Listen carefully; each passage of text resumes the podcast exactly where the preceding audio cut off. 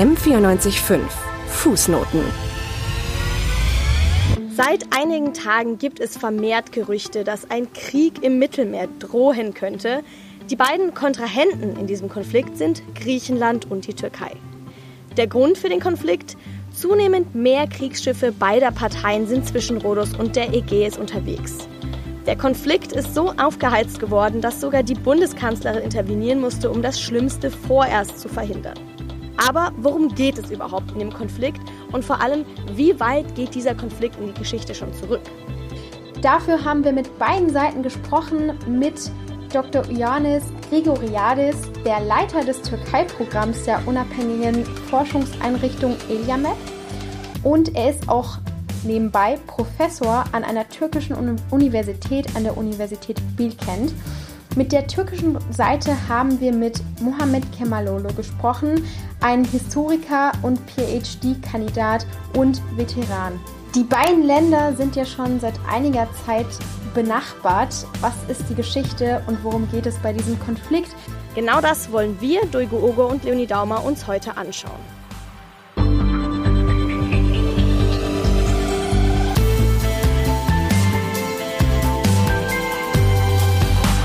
Fußnoten, was diese Woche zu kurz kam. Um uns erstmal einen Überblick zu verschaffen, ist es, glaube ich, ganz wichtig, uns einfach mal zu fragen, wie sieht die äh, geografische Lage einfach aus. Wir wissen ja, Griechenland hat ganz viele Inseln, um genau zu sein, fast 3000. Und dafür hat die Türkei eine riesen Küstenlänge. Was aber äh, das ist auch eines der Argumente, ihnen sehr wenig bringt, dadurch, dass die griechischen Inseln sehr nah an der türkischen Küste sind. Zum Beispiel ist die Insel äh, Mais, Maisinsel, die ist 2, ungefähr 2,2 Kilometer zur nächsten türkischen Küste entfernt, was natürlich äh, das Seerecht der Türkei ganz schön einschränkt. Die Türkei beruft sich eben darauf, dass in anderen internationalen Streitfragen, was Seerecht angeht, eben durchaus darauf eingegangen wurde, dass, wie im Falle von der Türkei und Griechenland, wenn ein Land eine Küstenlinie hat, die so lang ist und die, Grie und die Inseln, die vor dieser Küstenlinie wie die griechischen liegen, so klein sind, dass solche Inseln dann außen vor gelassen werden, außen vor gelassen werden können und sich die Küstenlinie und damit ja Hoheitsgewässer beziehungsweise sogar sogenannte ausschließliche Wirtschaftszonen, das heißt Zonen, die ausschließlich für die Bewirtschaftung der jeweiligen Länder vorgesehen sind, dass diese sich ganz normal und ohne Einbeziehen dieser kleinen griechischen Inseln vollzogen werden kann. Du hast schon ganz viel genannt mit AWZ und äh, Rechten. Man muss auch dazu sagen, woher die kommen. Also diese Rechte kommen eigentlich von der UN-Seerechtskonvention, die nämlich besagt, dass Küstenstaaten ein Anrecht auf eine ausschließliche Wirtschaftszone, die du genannt hast, haben. Und da haben sie dann auch allein, ein alleiniges Recht auf wirtschaftliche Ausbeutung. Dem ist die Türkei allerdings nicht beigetreten. Das heißt, sie hat die nicht unterzeichnet nur ist es gewohnheitsrechtlich so, dass Staaten einen Festlandsockel bis zu 200 Seemeilen von der Küste und gegebenenfalls auch darüber hinaus beanspruchen, beanspruchen können. Ähm, das heißt, zusammen mit dem Küstenmeer, das heißt in Hoheitsgewässern, darf die AWZ bis zu 200 Seemeilen äh, betragen, was so ungefähr 370 Kilometer sind. Äh, das Ding ist, wir haben ja gerade schon erwähnt, dass Griechenland eben so viele Inseln hat und damit hat es halt einen Vorteil, vor allem durch die Nähe zu türkisch, zur türkischen Küste. Es beansprucht für seine Inseln eben diese 200 Seemeilen AWZ und das wiederum erlaubt natürlich der Türkei kaum ausschließliche Wirtschaftszonen in der Ägäis. Das heißt, sie haben keinen Raum mehr für sich zu beanspruchen. Und theoretisch sieht eigentlich die Seerechtskonvention vor, ähm, dass bei solchen Fällen die Partner über die Grenzen verhandeln. Aber da ist eben nochmal wichtig, dass es auch schon öfter und auch stark verwurzelt zwischen diesen beiden Ländern Spannungen gab. Und deswegen, vielleicht auch deswegen, kam es bisher zu keiner Verhandlung über dieses Thema zwischen den beiden Staaten. Im Gegenteil sogar, eben durch diese, durch die wiederholten Expeditionen von ähm, Schiffen, von türkischen oder teilweise auch griechischen Schiffen in Gewässer, in dem die Seerechtsfrage ungeklärt ist. Dadurch, dadurch dass sich die beiden Länder eben nicht auf ein gemeinsames Seerecht einigen können, führen eben solche Expeditionen nur zu einem Wettrüsten, zu sowas, was man vielleicht ein Säbelrasseln nennen kann und zu diesen Situationen, zu denen es eben in den letzten Tagen gekommen ist, dass sich Kriegsschiffe gegenüberstehen und eben statt Verhandlungen zu führen, wie man die Seerechtsfrage lösen soll im Meer zwischen der Türkei und Griechenland. Stattdessen ist eben eher zu ja einer militärischen Wettrüsten und eben zu einer Art Aufheizen des Konflikts kommt. Ja, man muss auch dazu sagen, dass die dass beide Länder gerade in wirtschaftlichen Schwierigkeiten sind. Ähm, die Türkei, die Währung der Türkei ist ähm, sehr angestiegen, hat sehr viel an Wert verloren und ähm, die, äh, und Griechenland hatte ja, wie wir wissen, eine große Wirtschaftskrise, von der sich eigentlich etwas erholt hat, aber durch eben die Corona-Krise ist, hat, ist nochmal, hat sich alles etwas zum Schlechten entwickelt, wodurch auch manche eben der Meinung sind, dass beide Länder von der äh, innenpolitischen Lage ablenken durch diese außenpolitischen äh.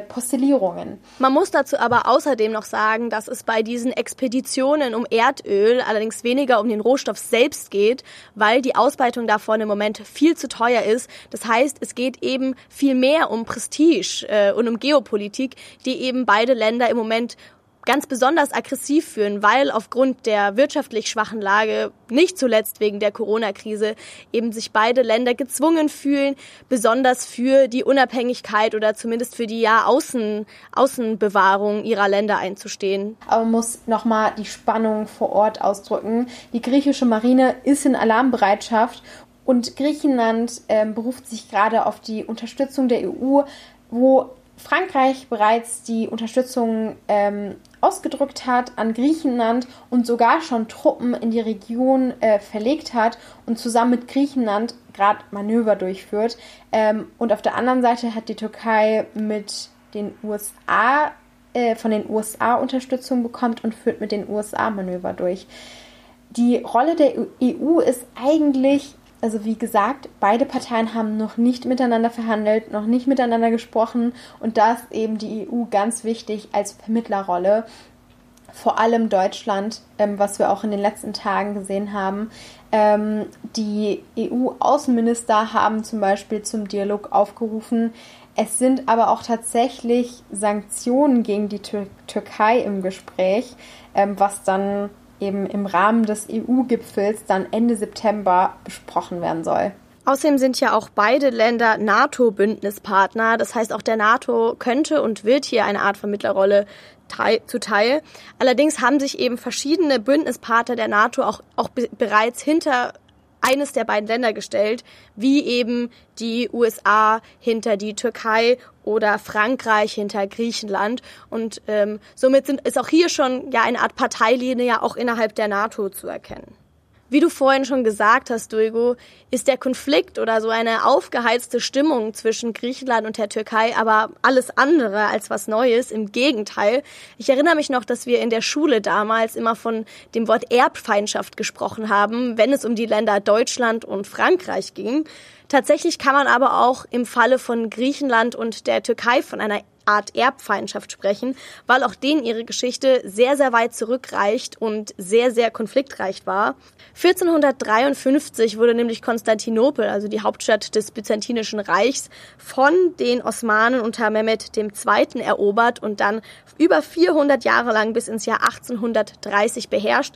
Das heißt, im Byzantinischen Reich, das war, dort haben Griechen gewohnt und dort in, auf dem heutigen Boden wohnen auch heute noch Griechen. Die, diese Herrschaft von den Osmanen ging, wie gesagt, über 400 Jahre, bis es beziehungsweise schon die ganze Zeit gab es griechische Unabhängigkeitsbestrebungen, die auf gar keinen Fall unblutig verlaufen sind, bis eben im 19. Jahrhundert diese Unabhängigkeitsbestrebungen gefruchtet haben, die die Griechen bzw. Griechenland auch Unterstützung von westlichen Mächten bekommen hat und eben zu einem unabhängigen Staat werden konnte.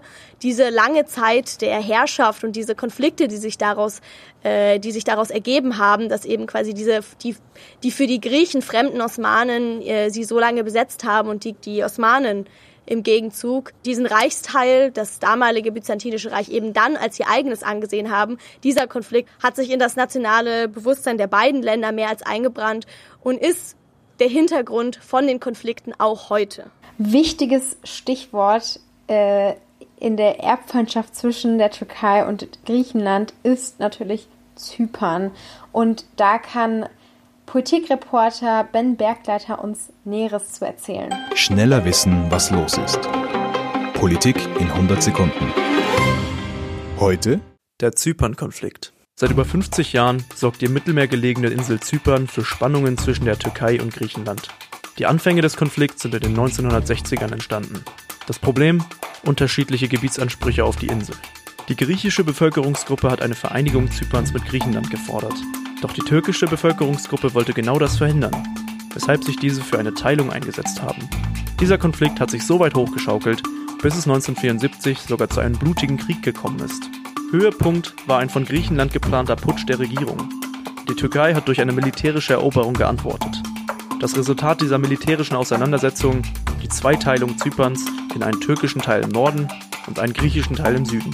Der türkische Teil hat 1983 seine Unabhängigkeit vom Rest Zyperns erklärt, um sich von da an Türkische Republik Nordzypern zu nennen. Im Gegensatz zur Republik Zypern, nach völkerrechtlicher Perspektive also die gesamte Insel, wird die türkische Republik Nordzypern von der UN nicht als eigener Staat anerkannt. Das einzige Land, das sie anerkennt, ist die Türkei. Über die Jahre ist es immer wieder zu international unterstützten Annäherungsversuchen gekommen. Aber bis jetzt ohne Erfolg. 2014 kam es zuletzt wieder verstärkt zu Einigungsgesprächen zwischen der Türkei und der Republik Zypern. Doch diese wurden durch den Streit um die möglichen Erdgasvorkommen im Mittelmeer erschwert. Dieser Streit hält bis heute an und hat nun gefährliche Dimensionen erreicht.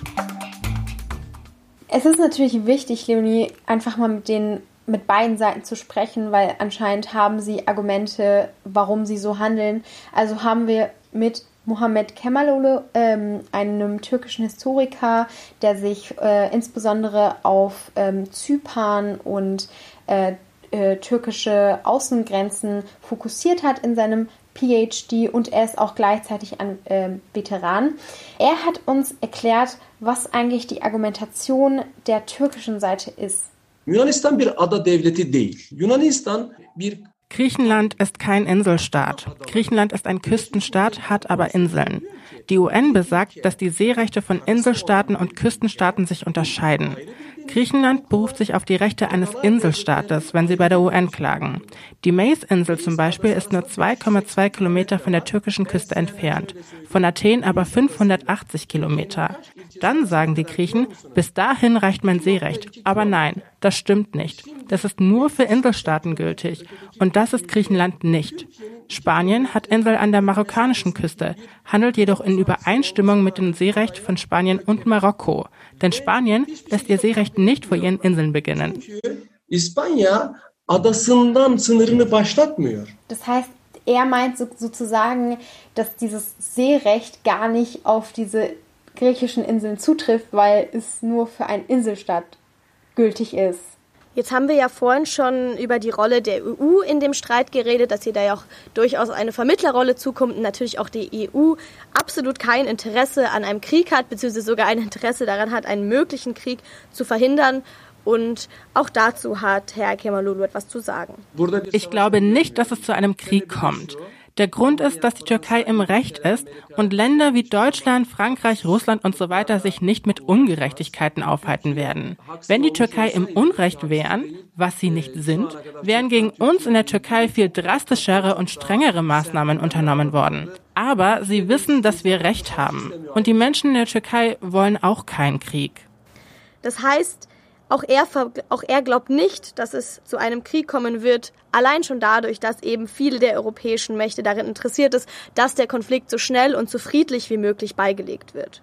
Ja, Herr äh, Kemalulu hat auch ähm, also nicht nur was über die EU gesagt, sondern auch die NATO, weil wir haben ja schon angedeutet, es ist super schwierig, dass zwei NATO-Partner in einen militärischen Konflikt geraten und das hat er auch nochmal rechtlich uns erklärt. Wenn zwei NATO-Mitglieder in Auseinandersetzung geraten, ist sehr strikt geregelt. Hier ist also die NATO-Regelung wichtiger als die der Europäischen Union. Beide Staaten haben den sogenannten Vertrag von Nizza unterschrieben. Artikel 17 Absatz 1 der Bestimmungen über die gemeinsame Sicherheits- und Verteidigungspolitik der Fassung von 2002 des Vertrags von Nizza besagt, dass die EU keine Sanktionen gegen NATO-Mitgliedstaaten und Nicht-EU-NATO-Mitglieder im Bereich Verteidigung und Sicherheit verhängen kann. Das heißt, auch wenn Griechenland EU-Mitglied ist, kann es keine Sanktionen gegen die Türkei verhängen.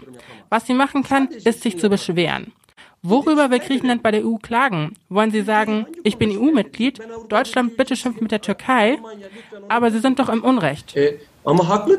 Ja, wir, äh, wie wir gerade gehört haben, meint Herr Kemalolo auch, dass ähm, Griechenland oft sehr klägerisch dann bei ihren, bei seinen Bündnispartnern sozusagen sich ausspricht. Ganz genau. Er hat sogar auch noch an anderer Stelle über die Rolle der NATO-Mitgliedschaft eben ganz ganz konkret in Bezug auf einen möglichen oder auf vergangene Kriege mit Griechenland gesprochen. Wir hatten vier Kriege mit Griechenland, aber bei keinem dieser Kriege hat Griechenland alleine gegen das Osmanische Reich gekämpft. Nie hat Griechenland sein Volk und die Rechte seines Volkes alleine verteidigt. Griechenland hat immer Hilfe bei anderen Ländern gesucht, ist immer zu anderen Ländern gerannt. Sie haben sich immer Schutz bei anderen Staaten wie Deutschland, Frankreich, England gesucht. Heute bekommt sie Unterstützung von Frankreich. Herr Kemalolo unterstreicht aber auch nochmal, dass sie eben kein Problem mit Griechenland haben. Wir haben kein Problem mit Griechenland. Griechenland hat Forderungen an uns, die nicht gerechtfertigt sind. Wir haben kein Griechenland- oder Zypern-Problem. Wir sind ein Land, das sich Frieden als Prinzip gesetzt hat. Und das haben wir auch vor 100 Jahren gesagt. We say peace at home, peace in the world. Aber in Griechenland herrscht eine Türkophobie. Herr Kemalolo ist also auch ganz klar gegen einen Krieg und eh gegen eine Fortsetzung von diesem Konflikt. Allerdings muss sich natürlich für, mögliche, für eine mögliche Lösung des Konflikts natürlich gemeinsam zusammengesetzt werden. Und genau das fordert Herr Kemalolo. Wir fordern, dass wir uns zusammensetzen und gemeinsam die Wirtschaftsregionen festsetzen und diese der UN deklarieren. Wenn es Uneinigkeiten gibt, lasst uns alle, die an der Region beteiligt sind, wie Ägypten, Libyen, zusammenkommen und darüber sprechen. Insbesondere die Beteiligten sollten zusammenkommen. Aber Frankreich, Deutschland, die haben da nichts zu suchen. Wir haben jetzt von der türkischen Perspektive gehört ähm, zu diesem Konflikt. Ähm, wichtig ist auch, wir haben gerade die Rolle der EU ausgearbeitet und die Perspektive der Türkei ist zurzeit, dass die EU eigentlich da gar keine Kompetenzen und auch keine Rolle spielt, ähm, sondern dass sich die beiden ähm, Länder sich oder die beteiligten Regionen auch zusammensetzen sollten. Herr Kemalolo hat ja auch, ähm, wie wir gerade gehört haben, gesagt, dass die EU gar keine äh, Sanktionskompetenzen gegen NATO-Mitgliedstaaten und nicht EU-NATO-Mitglieder im Bereich Verteidigung und Sicherheit verhängen dürfen. Das hat er gerade behauptet.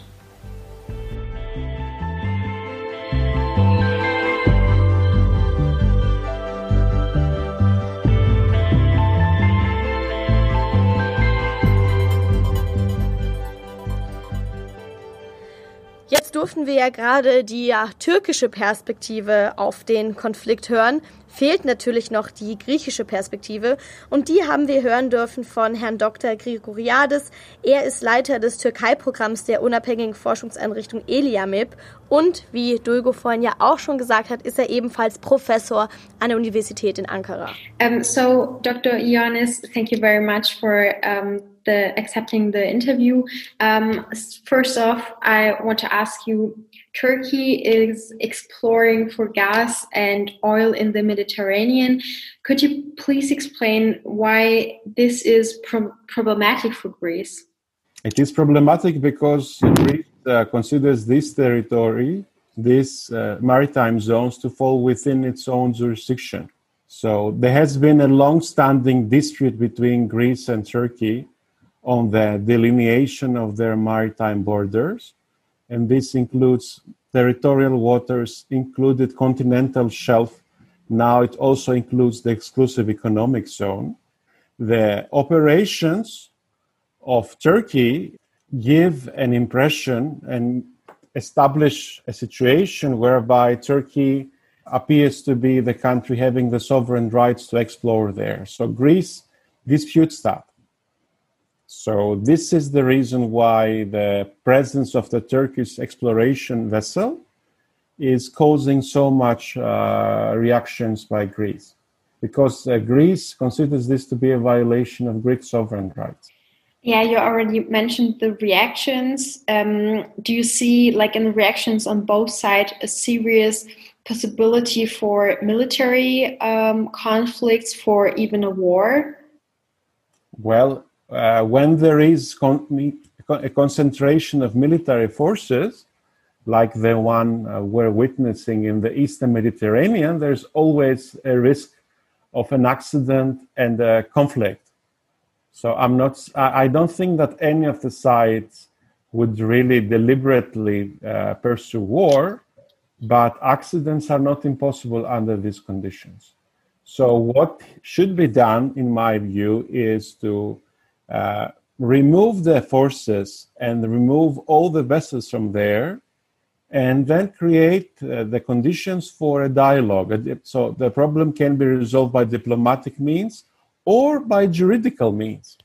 So if the two countries disagree on the limits of their maritime zones, they could agree to refer the issue to the International Court of Justice. Mm-hmm. Is there like a possibility of doing um, yeah contract between those two uh, countries like a like an, uh, would that be an, another possibility of a solution for the conflict? Or maybe can you explain more solutions in you how to solve this? Well uh, international disputes are solved by a number of means. It can be resolved through negotiation if we assume that using violence is illegal and unacceptable in our time right so states sit in the same table and negotiate. Sometimes they agree, like uh, Italy and Greece agreed recently to draw their maritime borders in the exclusive economic zone agreement they signed recently. If they don't agree, they can agree to bring the issue to an international uh, court. There have been uh, several cases of the International Court of Justice in The Hague where uh, states that disagreed about the length of their territorial waters or continental shelf or exclusive economic zone referred the case there, and then the court decided because, as you may uh, imagine, uh, every country has a position, every country has interests. The question is how can these interests be reconciled on the basis of international law? So ideally, the countries can agree on a compromise together. If they cannot do that, then they can agree to move to the court because the court can strike this compromise. If the countries are not ready for a compromise or are not willing to have a compromise, then the problem becomes uh, established and uh, sort of this lack of solution becomes a source of instability in the future because right now we have an escalation. In a few weeks' uh, time, we may have a sort of a calming down of the situation. But if the countries don't try to resolve the problem, a crisis may emerge again. Of course, ideally, countries should try to solve such problems when they have uh, moderately calm relations, right? So it is difficult to solve the problem in the heart of a confrontation because uh, sort of excitement is high and emotions are high. But what we definitely need right now is to reduce tension, remove the military forces from the ground, develop a sort of a series of activities from all sides. So let's come to the situation before summer and then find a way to solve uh, the dispute by peaceful and diplomatic means. The tension between those two countries isn't new. Um, could you maybe explain to us what events, uh, historic events, happened in the past that led to the current situation? Well, uh, there are a number of different disputes between Greece and Turkey. So the bilateral relations have been very burdened for years, for decades, And I'm not even adding the Cyprus problem, which is an international issue. Of course, it is related to Greece and Turkey in many ways, but because Cyprus is an independent state, we can even put it aside. But ever since the 1970s, Greece and Turkey have disagreements on their delineation of their maritime borders. So, ever since 1974, there have been uh, com- uh, discussions. There was an attempt to bring the issue to the court back in the late uh, 70s, mid late 70s, which failed. In the meantime, there was an international convention on the law of the sea uh, that was signed in Jamaica in 1982, which is signed by the vast majority of all countries in the world. Uh, and this has sort of put the discussion of Greek Turkish disputes in a new framework because of some articles of this convention. Turkey has refused to sign this treaty and ratify this international treaty because that convention gives in principle, equal rights to islands and uh, mainlands. So it doesn't distinguish between islands and mainlands. This is something that was against the fundamental Turkish position already in the 1970s, because Greece has many islands and Turkey has very few islands, right? So uh, Turkey has refused to sign this agreement, although sometimes it refers to some of the articles that this agreement has. But so far, it hasn't uh, signed the agreement and ratified the agreement. In my opinion, I think that the convention offers sufficient instruments and tools for a fair resolution of the conflict.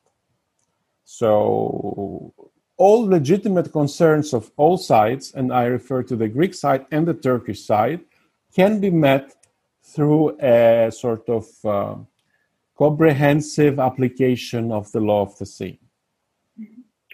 Well, you already mentioned uh, the the big topic of Cyprus. Um, I want to talk more about that. Why is the conflict about Cyprus so essential for the relationship between Greece and Turkey? Well, uh, it is so essential because Cyprus has been a state that where Greek and Turkish nationalism has been competing against each other for many, many decades. And because it's still, although Cyprus is an independent state, it is a member of the United Nations, it is a member of the European Union. Uh, the Cyprus problem has a very big effect on the public opinion of Greece, particularly, and Turkey as well. So the failure of resolving the Cyprus problem shows that uh, one cannot trust each other. So Greek public opinion says that Turkey cannot be trusted.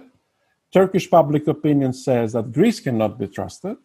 And uh, to add to this, if we are following the current uh, escalation in the Eastern Mediterranean, the problem started again with Cyprus because Turkey refuses has refused to recognize the Republic of Cyprus since 1963 when the bicommunal state collapsed and argues that the Republic of Cyprus has no right to explore its exclusive economic zone without the consent of Turkish Cypriots.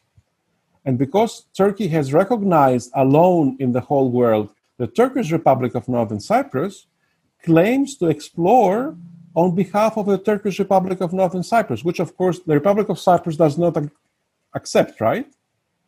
So this problem spilled over to the Greek Turkish relations because right now, where the Turkish vessel operates is within not the Cypriot, but the Greek exclusive economic zone, according to Greece's and Cyprus' view. Turkey disputes this view.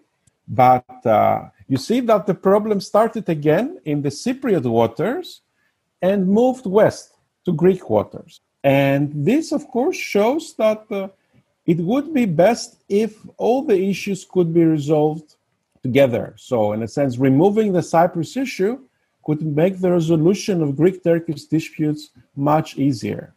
Well, mentioning the public opinion, um, does the conflict and also the rhetoric of the prime minister affect the Greek population and the way of thinking about Turkey and the population of Turkey?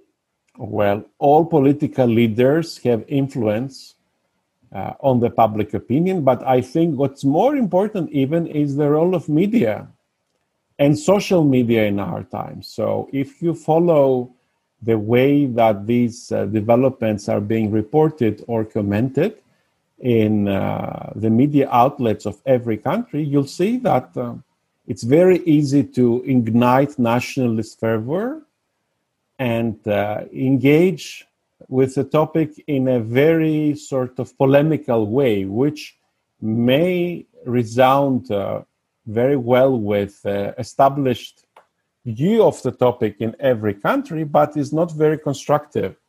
Because if somebody wants to build a bridge or seek the ground for compromise, then uh, this person will find out that this ground is quite limited. So leadership is very important, but also the role of the media is particularly important. Well, how would you evaluate the position of um, Greek people, um, yeah, to Turkey today? Like, how is the situation? Do they work together? And yeah, what do they think about Turkey? Well, uh, the last 10, nine months have been quite uh, difficult, have been quite trying for Greek Turkish relations. There have been a number of developments that have uh, sort of uh, reignited all fears and concerns within the Greek public opinion. The Greek public opinion considered traditionally that there was a threat from Turkey and Turkey's military might and also unilateral uh, style unilateralist attitude in international relations can pose a challenge to Greece's sovereignty and security. So, all these latest developments have unfortunately reinforced this uh, image. And uh, it's up to like politicians of both sides, and it's up to Turkish leadership too, to find ways to dispel these concerns and uh, bring the issues to the diplomatic field, which is where uh, disputes between uh, neighbors should be resolved. Well, um, about the Turkish leadership, how has the relationship between Turkey and Greece changed since um, President Erdogan became president? I'm referring to 2014 when he really established his power. Well, until last year, the relationship was more or less manageable. Uh, there were no major confrontations that were recorded. There was no progress either. And uh, a big opportunity was missed to solve the Cyprus issue in Crown Montana in, 20, in 2017. But as of the uh, end of last year, uh, there has been a steady deterioration of the relationship. And this started with the Libya Turkey Memorandum of Understanding that involved the uh, maritime uh, zone delineation agreement that uh, openly sort of violated Greek territorial maritime zone rights in the eastern Mediterranean, south of Crete. Then there was the refugee or the refugee crisis or the migrant crisis on the Greek-Turkish border in March that also raised uh, enormous tension. Then we had this uh, spillover of the bilateral, of the drilling operation disputes from Cyprus towards the side of Greece. And there have been, of course, other issues too, like uh, the conversion of Hagia Sophia and uh, Hora into mosques. These, of course, are not strictly speaking, Greek Turkish issues. They're sort of issues that uh, are inter- of an international nature, right? But because we talked about public opinion, these decisions have really hurt the image of Turkey within in, in front of the Greek public opinion. It's sort of, uh, uh, although as I said, it's not something that the Greek government is sort of is raising in its bilateral dis- uh, discussions with Turkey the view of the of the the view of the Turkish government or the view of the Turkish uh, state uh, in front of the Greek public opinion has suffered a major blow following these decisions. And this was only added to the previous flows that I, I described in my in the beginning of my comment. So it's a quite difficult situation right now. Yeah, but well, apart from these conflicts you mentioned, there are a lot cultural similarities um, between those two countries. Um, how does this affect the the relationship and the public opinion? Well, uh, you're right in pointing that, and uh, let me uh, remind you that I work in a Turkish university myself. Yes, I've been living in Turkey for many, many years. So I'm the first to attest to what you said that about the existence of cultural similarities between the Greek and Turkish people. And in the last 20 years, there have been a lot of important improvements in that field in terms of trade, civil society cooperation, in terms of relative improvement of the of the rights of minorities in both countries, like in Greece and Turkey. So things uh, are not as bad as they were, for example, in the late 90s, right? But we are going through a difficult period in the last weeks and months. This is also important to highlight. And uh, it is also important to stress that uh, it is possible to escape this uh, conflict uh, and this escalation by using the means that the international law and international diplomacy provide in such cases. So there is nothing special or extraordinary about the Greek Turkish disputes and the particular dispute there. It is up to the parties to come to a point whereby they can agree that violence is not a way forward, it won't solve any problem, and they can reduce tension. And ideally, they should uh, develop a method, they should develop a, a policy that would uh, lead to the resolution of the disputes. Well, Greece is part of the European Union, Turkey is not. Um, what effect does this have? Well, uh, being uh, a member of the European Union allows Greece up to a point to offset Turkey's bigger military and demographic and economic size. So it gives Greece some leverage in that relationship. Uh, but uh, the real leverage that the European Union gave Greece was, in my view, the leverage that was understood almost 20 years ago, like 21 years ago, in uh, Helsinki in December 1999 when Turkey became a candidate state for EU membership. And this was the fact that the European Union had this transformative effect on its candidate states, on its periphery. So, through the European Union, Greece uh, hoped that Turkey would become a democratic, liberal, plural society respecting the rule of law. And this would in then turn help Turkey and Greece resolve their disputes upon the basis of international law. So that was a sort of a different understanding of the European Union as a catalyst in Greek Turkish disputes. It's not that the European Union is taking Greece's side, period, it's that the European Union is helping Turkey reform itself so that Greece and Turkey can come on the same basis regarding uh, social, political uh, values and regarding uh, respect for the rule of law and international law as well, so they can resolve their disputes. Well, thank you very much, Dr. Ioannis, for the interview. It was a pleasure. Most welcome Duygu. Çok teşekkür ederim. Vielen Dank.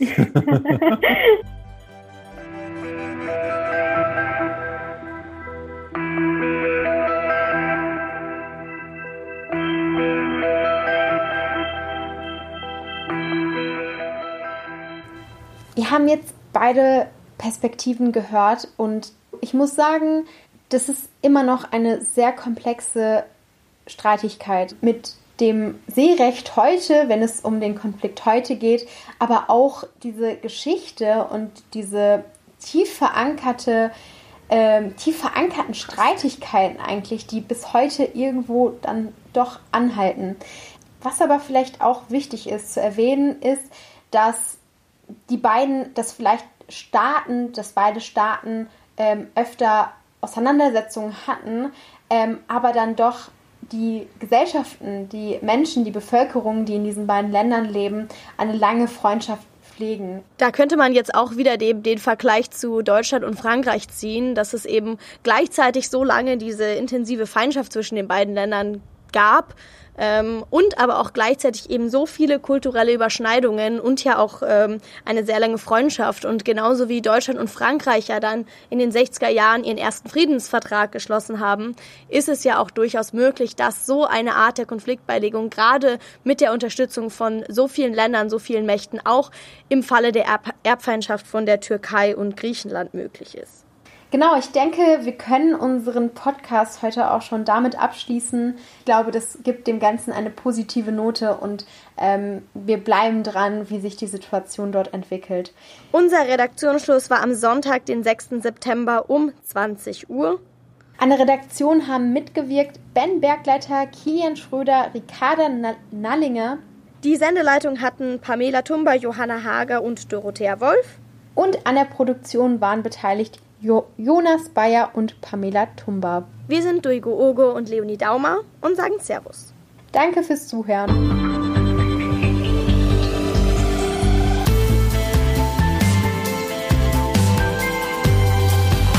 Fußnoten. Was diese Woche zu kurz kam.